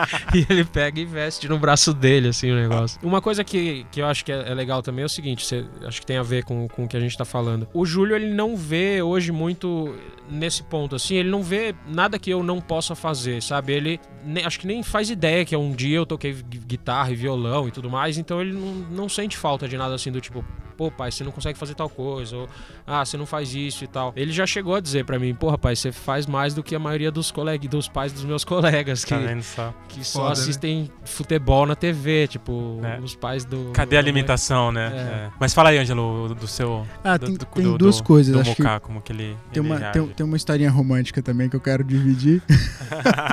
Mas antes disso, acho que eu queria falar das limitações também. Senão parece que a gente não tem limitações. Eu separei algumas coisas que me incomodam muito e, e o Muká também, tipo, compartilha desse incômodo, porque vestir uma camisa numa criança de um ano ou dois anos com uma mão só é muito cruel. Com as Foram- duas é, cara. foram- Com as duas é em casa pra botar. Como é que chama? O body, assim. Ah, Meu, sim. É, É, tipo 10 minutos. Demora, mas dá. Vestir a camisa é tipo. Meu filho tem. Eu sou de uma linhagem Neandertal, de uma cabeça um pouco mais avantajada, os buracos das camisas são apertados. Não passa a cabeça, cara. E eu só tenho uma mão, não dá pra puxar, velho. É tipo, é- era, era triste, assim. Era E não tipo, rola procurar umas- violento, umas- sabe? umas- Era violento Ah, vestir rola, a camisa eu vou no falar meu o que filho, rola pra mim. cara. Pra mim também tem essa, mas ele às vezes vai com a camisa com uma mancha de baba, porque eu vou mordo a camisa com. É, eu mordo um lado beleza. da camisa e com a outra eu puxo Lógico, com a mão. morder é uma, é uma alternativa, mas é- agora o seu filho já tem quatro. Com um e dois, mano, era meio tortura e, tipo, sabe, ficar puxando a camisa assim, vai, entra, entra ali, ah! E não- e não é. Essa é uma das partes mais perversas, assim. Trocar camisa é o meu maior. Tem, tem outras duas deficiências, outras duas coisas que minha deficiência me. Eu não tô lembrando, vou, Pôr, vou pôr pra. sapato, bota, coisa assim, sabe? Tênis. Tê- Tênis eu não consigo nem com as duas mãos, galera. Boa- Parabéns pra vocês. Eu- Gente, os Cara, tênis é- deles são com velcro, né, galera? Não dá pra ser um tênis Não, com mas não cadarço, tá encaixa no maluco? pezinho. O meu já tá usando tênis com cadarço, e como eu te falei, eu, eu perguntei de você É. amarrar o, o cadarço. No meu canal eu tenho um, um vídeo ensinando como amarrar o tênis com uma mão só. Porque eu tive essa deficiência e eu sempre pedalei com o pé, assim, antes da, da deficiência eu já pedalava clipado. Você entende o que, que é, mas é, o pessoal que tá ouvindo que não entenda, o ciclista, quando ele começa a pedalar mais sério, geralmente ele passa a usar um, um- um calçado chamado sapatilha, que ela tem um clipe embaixo que trava o pé no pedal. Então você pedala para baixo e você pedala para cima também e para frente. Você é, meio que chama-se pedalada redonda, né? Você pedala o tempo inteiro. E a minha sapatilha é, é da Shimano e ela tinha cadarço. Eu falei, porra, não vou investir, nem posso investir numa sapatilha nova agora. E também não vou ficar pedindo para alguém amarrar meu cadarço. Então eu dei um jeito de amarrar o cadarço com uma mão só. Esse jeito, meu filho já percebeu e tal, que o jeito que a gente amarra, não sei se, se você já percebeu isso também, se rola isso com você, mas não desamarra, cara. É, um- é diferente o jeito que a gente amarra e o bagulho não desamarra, tá ligado? e o meu filho falou, ele, ele volta e meia agora, meu filho, tipo, minha esposa amarra o cadarço dele daquele jeito tradicional que em um segundo se amarrou o cadarço, já, tudo solto. era. É, não, mas pra amarrar, na hora de Acho amarrar. isso é pro- marketing pra ver esse vídeo, hein? Curtiu? Tô achando que você tá querendo, você tá querendo dar um boost mil na sua visualizações. página. É, Shimano, vê o vídeo. Ah, entendemos tudo, Tom. Desmascaramos, desculpa. Vou- Eu vou, eu vou contar essa historinha só porque eu quero muito dividir ela, que acho que é a parte mais bonita do que eu vivi até hoje com, com o Mocado. Se bem que falar desse jeito já estraga a história, né? Mas enfim, é, um ano, ele tinha um ano e pouquinho, um ano e meio no máximo, ele ainda não falava, mas já começava a cantar um pouquinho, cantarolar, assim. A, a- a Roberta, minha companheira, ela é música, então a, a- a musicalidade é muito forte em casa. E eu tava cantando Cai Cai Balão, e ele adora o Cai Cai Balão até, né? E Cai Cai Balão e tem, e tem a, a coreografia de você botar o dedinho na palma da mão, assim, né? Uhum. E ele fazia isso. É, e aí, quando ele quis que eu fizesse a coreografia, ele pegou. A gente tava na história, na, na parte do Cai Cai Balão, tipo, aqui na minha mão. E aí eu tinha que bater o dedinho na palma da minha mão. E ele olhou para as minhas duas mãos assim, e ele pegou o meu dedo. Eu só tenho uma mão, tá, pessoal? Lembrando disso. Ele pegou o meu dedo médio, que é o dedo maior da mão, e tocou na minha própria palma da mão. Ai, que bonitinho. Tipo, ele sacou que, Que tipo, não lindo, tinha outra cara. palma. ele Adaptou fez a assim, coreografia. é, que coisa linda. E, nossa, aquele, aquele momento foi que eu falei, mano, ele já sacou tudo, cara. Ele não falava ainda, ele, sabe, tipo, ele já entende claramente que eu só tenho uma mão e que tem que ser desse jeito. E ele inventou um jeito de eu, can- de, de eu fazer a coreografia do Cai Cai Balão, assim, tipo. Que legal. Que aquele dia eu me, me emocionei, Massa. assim, né? Que massa. Foi bonita a história, mesmo você dando. Ele não sabe. Massa, gente. Eu acho que a gente tá meio no, no, no horário aqui do, do- da primeira parte. É. O Ciro quer falar mais alguma coisa? Eu com as minhas perguntas infelizes. Queria fazer uma. É só de sim ou não. Preconceito. Tem? Estamos todos pensando sobre a pergunta porque ela é um pouco vasta, ampla, preconceito de quem pra quem, de onde pra onde, sociedade, eu comigo, eu com o meu. É, é difícil essa, essa pergunta, essa resposta. Não dá pra ser sim ou não, brother. Mas, Ah, mas- eu não, eu não sofro muito, até porque eu tenho os dois braços e as pessoas as- muitas vezes demoram pra perceber que eu tenho deficiência. É, eu andando na rua, você olha que eu tenho um braço mais fino que o outro, mas até por ter ganho esse movimento, eu na hora de andar balanço o, o braço esquerdo pra lá e pra cá, e então parece que eu tenho que eu não tenho deficiência nenhuma. Não sofro muito com isso. Não, eu coloquei a pergunta porque é o seguinte, a principal bandeira do balaio é tentar que nós, né, aprendamos a lidar com o máximo respeito. Então, assim, às vezes existe uma carga de preconceito que vocês sentem e que as pessoas nem percebem. Não, te trata com algum tipo de preconceito.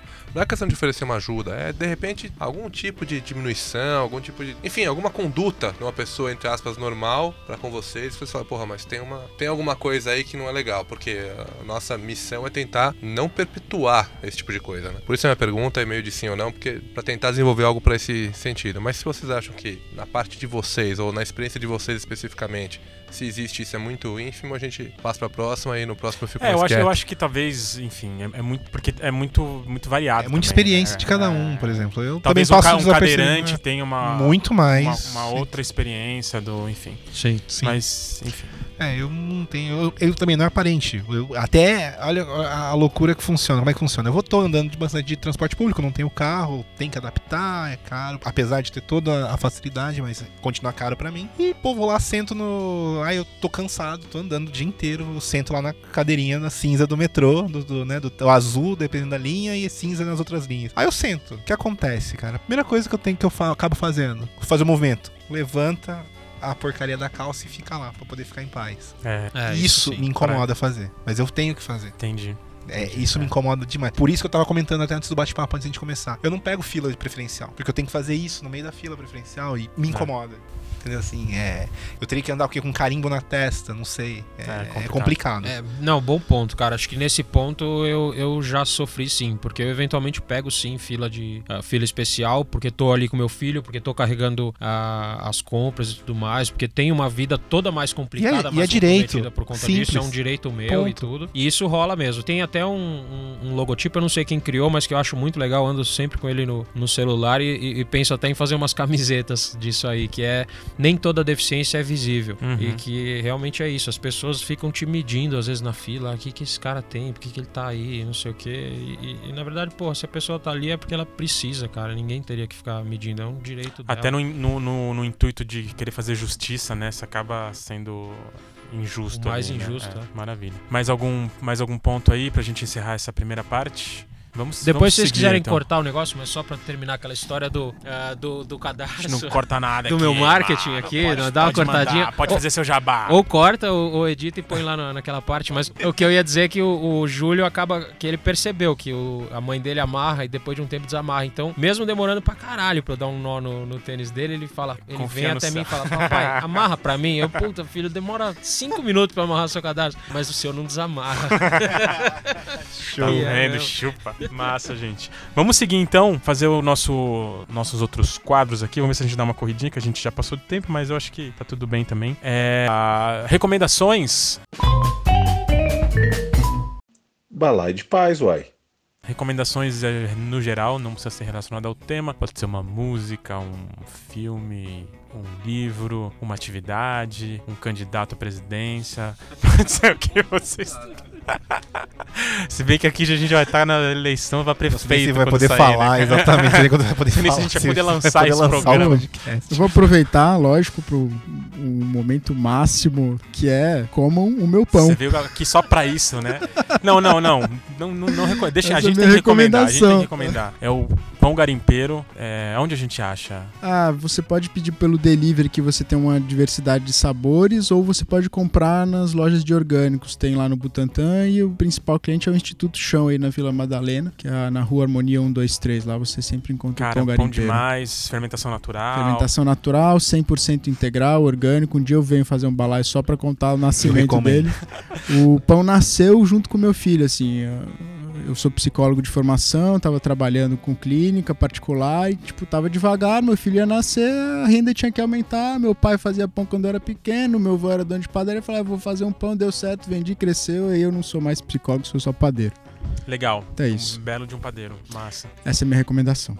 Ah, eu vou recomendar o que eu já falei, né? O documentário Rap. é, tem no Netflix. É bem legal, cara. Ele trata várias camadas aí da felicidade. Uma coisa que eu achei muito interessante, cara, que é um estudo que eles falam que apenas 10% da nossa felicidade vem do, do, do hedonismo, né? Vem do dinheiro, da, da posse, da- das coisas assim. Então a gente tem aí. Aí parece que tem ali uns 50% que é, é meio. Não diria genético, né? Mas é que a pessoa já nasce aí com uma predisposição. E a gente tem aí um puta espaço que você preenche com. Enfim, com relações, você preenche com. é, ajudando o outro tal. Então é, é muito legal, assim, pra gente ter uma, uma ideia um pouco mais. É, é- é bem, é bem estudado, assim, tem dados, tem exemplos tal, pra falar sobre essa lance da, da felicidade aí. Então fica a minha recomendação. Ciro, Bom, a minha recomendação, puxando um pouquinho da fala do, do Ana, é pra gente andar na rua e começar a pensar um pouco e observar a questão da acessibilidade. É, e não só pra quem tem uma deficiência congênita ou adquirida, mas assim, todos nós, né? Vamos ficar mais velhos, mais gordos, alguns, acontece também. Mas assim, é, ficar atento pra isso, ver onde é que estão as necessidades daqueles que são mais vulneráveis que a gente e tentar pensar, né? De que forma a gente pode colaborar nas Uhum. políticas públicas, se eventualmente você for abrir um negócio, de que forma que você vai pensar no acesso dessas, dessas pessoas,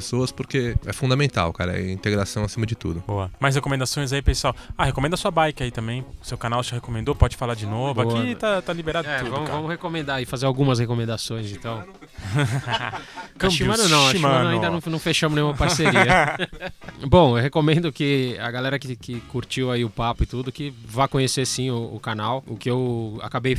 Eu montei o canal Vida Adaptada inicialmente para ajudar outros deficientes e mais eh, especificamente os caras que, que tinham problema no braço mesmo. E aí eu fui eu, pouco a pouco percebendo que eu atirei e acertei muito mais gente, assim, né? A, a minha mensagem foi atingir muito mais gente e eu percebi que não eram nem só os deficientes, porque hum, aí não vou nem falar de limitação física, mas limitação todos nós temos. A gente tem limitação, é baixa autoestima, a gente tem medo, a gente tem ah, problemas, deficiências de criação e tudo mais. Então, limitação todos nós temos. E é legal porque a mensagem que eu acabo passando lá é justamente de, de tentar superar essas limitações, buscar formas de, de superar, de, eh, de buscar ultrapassar mesmo aquelas barreiras que a gente, que a gente encontra, né? Legal. É, a bicicleta, a B-Bike é uma, uma bicicleta de equilíbrio que eu desenvolvi pro meu filho e que acabou dando certo. As pessoas começaram a querer comprar. Pô, onde você, onde você comprou essa bike? Não, eu mesmo que fiz. E aí se interessaram e quiseram. Mas ela vem de um, de um conceito eh, de 1800, que é a, a bicicleta Drysiana, de Carl Que empurrava as bicicletas com as pernas. Andar de bicicleta você precisa de duas habilidades, que é pedalar e se equilibrar. E essa bicicleta, ela dá o foco 100% no equilíbrio. E, então, é, é, super recomendo, assim, é, assim, As escolas hoje em dia têm começado a utilizar e tal. É realmente, é, mu- comprovadamente bem, muito, melhor do que andar com bicicleta de rodinha, com né? rodinha. A gente é, tava discutindo ou- até isso hoje. Sim, ou mesmo antes do- até o triciclo, que acaba sendo uma, uma rodinha fantasiada, mas é, é- não deixa de ser uma rodinha, né? Um apoio. Legal. E, e uma recomendação que eu queria fazer também, é, bom, falou em candidato, eu acho que a gente tem que pensar bem nos candidatos aí, votar em alguém que esteja governando também para as minorias, não só para as maiorias, né? E quero recomendar que todos busquem mesmo, assim, superar suas limitações. Procure suas limitações, encontre suas limitações e busque superar, porque acho que isso traz felicidade no, no final das contas, é isso que a gente quer, né? Valeu. Ótimas recomendações. Ana, alguma coisa aí? Agora não, ficou pro nerd, né? Falar alguma coisa. Manda ver. Eu sou um cara que sou fissurado por alguns heróis, por vários super-heróis. Alguns devem saber que o nome do meu filho é Kalel. A Julia era pra chamar Diana, eu não consegui. Foi por pouco. E se a gente até brincava antigamente que se tivesse terceiro filho ia chamar Bruce. Eu queria recomendar, por incrível que pareça, é, é- é bem lúdico, mas tem a ver com o tema, porque eu queria recomendar o Demolidor. Porque Sim. ele é um herói com limitação. Ele tem os superpoderes dele de super sensibilidade, mas ele é cego. E aí você vê é, é, como ele superou, como ele vive, apesar de todo de toda os poderes dele de sentir melhor as coisas, ele não enxerga. E é uma limitação complicada de você de você trabalhar. Não é nenhum dos nossos nossos casos aqui, mas eu fico imaginando como é que seria a paternidade até de uma pessoa com deficiência visual. Uhum. E eu tenho contato. Por exemplo, Na empresa, a, a gente acaba ficando mais com as pessoas que a gente tem afinidade. A gente acabou se montando um grupo de, de PCDs né, na, na empresa e a gente sai junto. E mesmo eu tendo a minha limitação, eu não percebia do outro que era o cadeirante. Tinha um restaurante que a gente adorava aí que não tinha entrada pro cara. Não tinha uma rampa. E aí a gente falava, não, puta, vamos lá no tal lugar, que a gente às vezes ia sem ele. Aí, vamos lá no tal lugar. Eu não vou lá, eu não como naquele lugar. Por quê? Porque o cara nunca se preocupou em ter uma rampa pra eu acessar. Então eu não vou nem me esforçar, não vou nem pedir pra me carregarem. Porque se o cara não teve o mínimo de, Não merece, Dire- né? então, assim, voltando, eu, o Demolidor realmente é um cara que, dos heróis ali, é o que me inspira, porque é o que você vê que tem alguma deficiência. Ele, Uhum. tem, algum, ele tem os poderes dele, mas ele tem a, a limitação de visão, que é uma limitação bacana. Assim, e é- e é uma história que eu gosto. Eu sempre gostei de Demolidor, Homem-Aranha. é. Eu trouxe, eu trouxe isso mais lúdico, né? Todo mundo trouxe uma coisa mais séria, eu resolvi trazer uma coisa mais lúdica. Tá ótimo. Pra gente dar uma animada. Aqui vale tudo. Mais alguma recomendação? Pô, eu tenho uma, cara, só puxando, aproveitar que você falou da, da deficiência visual, é, me fez lembrar um cara que eu acho sensacional o que ele faz também. É, procurem no, no YouTube também. Eu vou até pro- vou falar aqui o nome, como tá o título do vídeo pra vocês assistirem. N-O-I, NOI, traço, outro olhar. E o nome Samuel Stumpf. Stumpf é S-T-U-M-P-F. É, bom, eu não vou é, tirar, estragar a surpresa. Assistam, porque é muito louco mesmo esse cara, o que ele faz com, com 10% de visão. Legal, valeu. Vamos seguir então rapidinho pro nosso último quadro: é, Erros e Acertos. É, esse é o quadro que é, eu gosto muito. Geralmente o pessoal reluta em começar e quando fala não para mais. Mas é o nosso quadro aí pra falar, compartilhar um pouco de, das nossas vivências aí, o que, que a gente acerta, o que, que a gente erra com os nossos filhos. Então, alguém quer começar aí? A, a- fala? ou Eu Ana, começo, fala? eu começo. Manda, manda ver. É, até aproveitando, resgatando rapidinho, fazendo um resumo da história. Casei grávido, não cuidei da, da minha filha até chegar a época do Kalel. Sim, não cuidei, não fui atrás, não, não corri atrás, eu deixava acontecer. Ah, faz do jeito que você quer, faz. Ah, esposa, faz do jeito que você quer, é do seu jeito, tá tranquilo. Não, você é mãe, você sabe, sabe? Assim, eu me esquivando de, de assumir qualquer responsabilidade mesmo. Até que veio o Kalel, veio a nossa busca, a gente assistiu o, o famoso filme, como é que chama? Renascimento do Pato. Ah, esse aí, cara. Esse aí, Esse pega qualquer um. O juro, eu vou, eu vou fazer um parênteses aqui. Eu ainda não assisti The Mask You Living, não tive coragem. tô falando que, sério. que você tá fazendo aqui então, cara? É, Saia eu- desse eu estúdio preciso, agora. não, mas eu, eu, tô, eu tô com medo de ver. Assim, é um medo mesmo. É? Ba- Não, assim, assiste, cara, é porque bom. vai, não vai tocar, eu sei que vai tocar e eu vou ficar uns três dias de, de- tipo igual quando eu assisti a onda. Enfim, aí voltando pra essa história, e eu fui resgatando no renascimento do parto. O parto em si foi um negócio mágico, assim, pra mim, um momento, cara, não tem explicação pra mim. O segundo filho foi totalmente diferente do primeiro. E o que que eu queria trazer dessa vivência? Aí eu comecei a me despertar, porque eu falei, meu, eu tenho que ser pai também. Putz, mas você não faz isso, não faz aquilo, meu. Mas agora eu tô olhando, eu quero ser. É diferente do, do eu tava deixando ir. Agora eu quero, eu quero ir atrás. Onde tem pai aqui que dá pra conversar? Meu, você só conhece gente que futebol de domingo, é, vai na casa da visita lá a família, só conversa de negócio, de viagem, Uhum. não fala de filho, mesmo com filhos. Não quer falar de filho. Meu, não tem que ter gente pra conversar disso. Aí eu conheci um tal de um Vitor Fará. Ele tinha uma, uma moça chamada Rita, montaram uma roda Vifa, conversar. hein?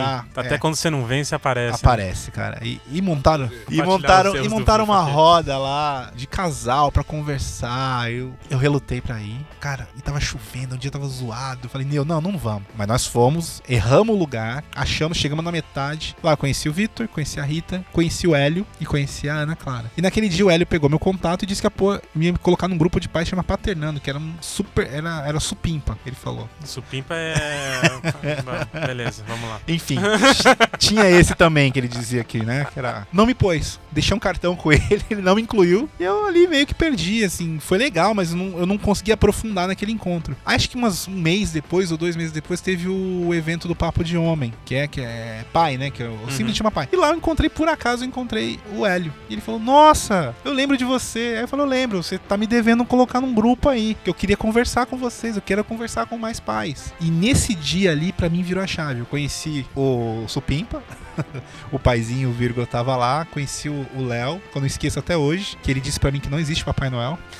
Eu não, eu não consegui superar aquilo, eu não, consegui, eu não consegui superar aquilo, cara. Papai Noel não existe e que tá que, tudo bem. Que quebrou as crenças da galera. Foi terrível para mim, sabe? Foi mas ali eu vi um monte de gente que queria a mesma coisa. Que assim, tava com a galera ali, tava cuidando. O, o Hélio tava com a Elise pequenininha ali, tinha um outro pai ali carregando. Falei, cara, é isso aqui que eu quero, é, é essa galera que eu quero estar tá perto. Então, para mim, ali, esse, esse, esse é o acerto que eu tô falando, que eu trouxe, que eu comecei a trazer a Julia de volta para mim e cuidar mesmo do, do Kalel, sabe? Sentir que, por mais imperfeito, por mais que eu tenha perdido todo o tempo para trás, eu tenho agora, eu tenho esse tempo agora, eu tive esse encontro cara, agora. Então, para mim, isso foi me aproximar da Julia, fazer de tudo para estar tá com ela, sei lá, parar com as coisas minhas e falar, vou ficar com você, vamos, vamos lá no parque, tô cansado, está acabado. Papai, vamos fazer tal coisa? Vamos. Ah, eu quero ir lá no parquinho hoje, vamos. Tinha vezes que não ia, doía, né? Mas, mas eu comecei a ter um olhar melhor depois desse dia. Então, assim, isso para mim foi o. Foi muito importante. Estar no grupo, vários grupos de pais, ver vários pais passando pela mesma coisa do que eu, ou coisas totalmente diferentes. E isso me, me trouxe muita, muito crescimento em pouco tempo. Então, assim, até comecei a não saber lidar com isso. Eu falei, gente, eu,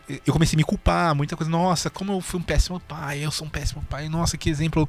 Nossa, meu filho viu telas desde pequeno, meu Deus, o que, que eu vou. Aí eu comecei quase que para outro lado. Que pro lado é da cartilha, ruim, né? que é, é, pior. É, aí, aí que eu. Precisa. Aí eu falei, não, pera aí. Aí vai, procura escola mais Waldorf. Não, vamos pôr na escola aqui, faz isso, que faz aquilo. Ah, que tem um fulano lá, tem um cara do Nando Reis, não sei o que. Eu falei, meu, Aí eu comecei, calma, tem meio termo. E a gente tá todo mundo junto nessa briga, nessa luta, Legal, pra, cara, nessa, né? Isso para mim é, é o mais louco, porque a gente vai continuar acertando e vai continuar errando. Mas assim, o meu acerto foi conseguir resgatar a Julia para perto. Assim, agora ela me procura. Ela sabe que ela pode contar comigo. Então isso é muito, massa, muito cara. massa. Obrigado aí pelo. Na, e, é, primeiro são os acertos, depois são os erros? Ou é tudo junto? Não sei. A hora, a hora que você quiser.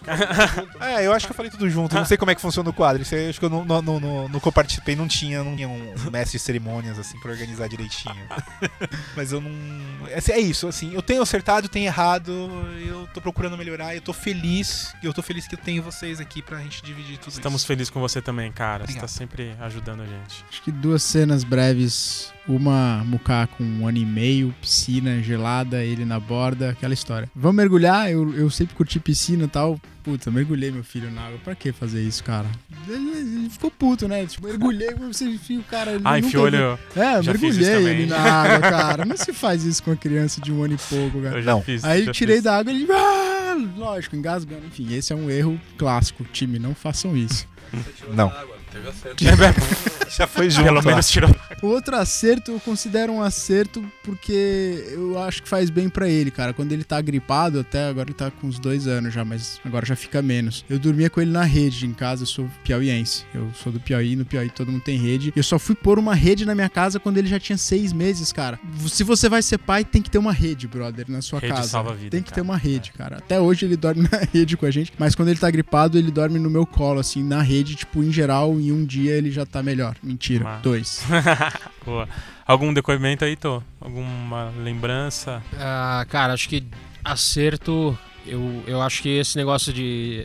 Vou voltar pra bike, eu fico repetitivo, né, cara? Mas é, eu dei a bike pro Júlio com 11 meses de idade, é, como um andador mesmo. E isso foi muito bom. E aí eu já não tô mais falando dele, ah, pô, porque o moleque hoje tá andando de bicicleta assim, o assado. Mas foi muito legal porque ele, quando começou a ir pra escolinha, acho que com dois anos, dois anos e pouco, na hora, assim, na primeira reunião, uma das professoras chamou a gente e veio uh, querer entender. Falou: Mas o que, que vocês dão pro teu filho? Filho, que o teu filho consegue ser tão ágil, tipo, ele tem completa noção do que ele tá fazendo, noção do corpo e tudo mais. E eu falei, eu dou uma coisa só, bicicleta pra ele. Só isso. Bicicleta é liberdade, É, né? ajuda pra caramba e não é só andar de bicicleta. É muito legal porque é, a criança no primeiro ano de vida ela treina o equilíbrio. é, sentada, ela treina o equilíbrio, em pé apoiando nos móveis. é, e aí acaba que essa bicicletinha ficou uma continuação, uma extensão desse treino de equilíbrio. É, por isso que é, é importante, acho que de um para dois anos,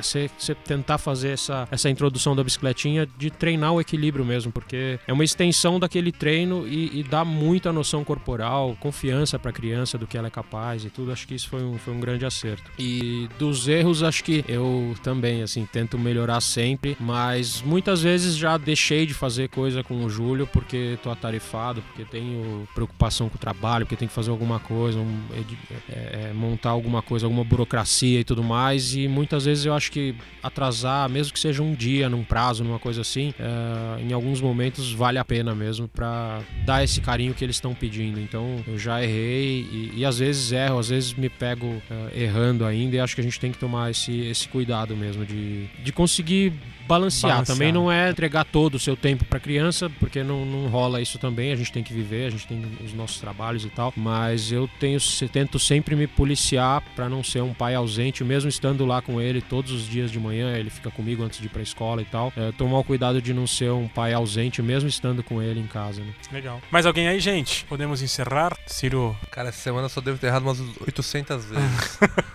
Conta Mas, assim, uma. Não, é que assim, meu filho vai fazer 6 anos, então os erros já são recorrentes, sabe?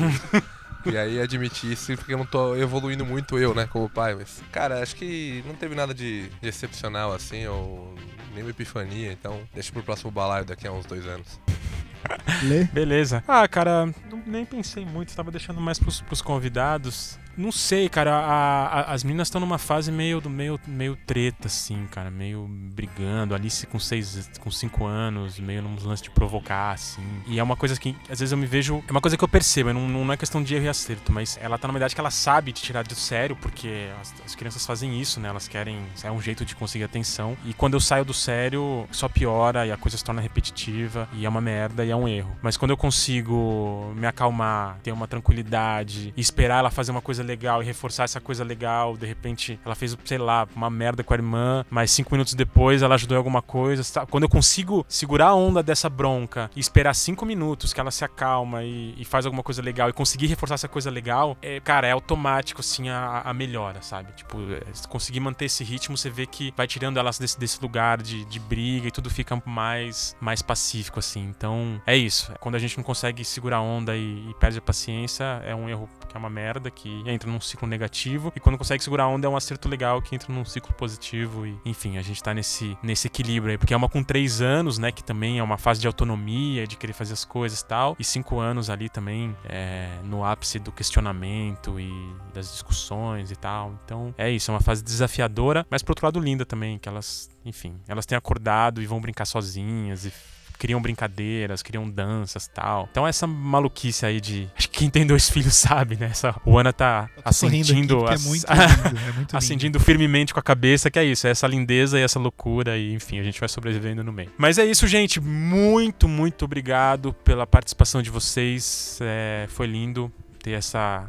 Esses depoimentos ali. Que bom que deu certo, que a gente insistiu em fazer esse, esse rolê acontecer. Já estejam convidados para os próximos. Foi muito massa, espero que quem ouviu aí. A gente estendeu um pouquinho a mais, mas eu acho que, que valeu a pena, né? Não- tem coisas que a gente não consegue encurtar, né? São muitas histórias e muitas experiências diferentes aí que eu acho massa a gente, a gente conversar. E valeu, gente. Muito obrigado mesmo aí Valeu, pela participação, Lê, cara. obrigado. Valeu. Falou, gente. Boa Falou. noite, bom, noite, dia, bom boa, dia, boa tarde. tarde. Boa tarde, Até dia, a próxima. Espero que tenha próxima. Estejamos numa sociedade que possamos gravar podcasts. E é isso aí, gente. Valeu. Um abraço.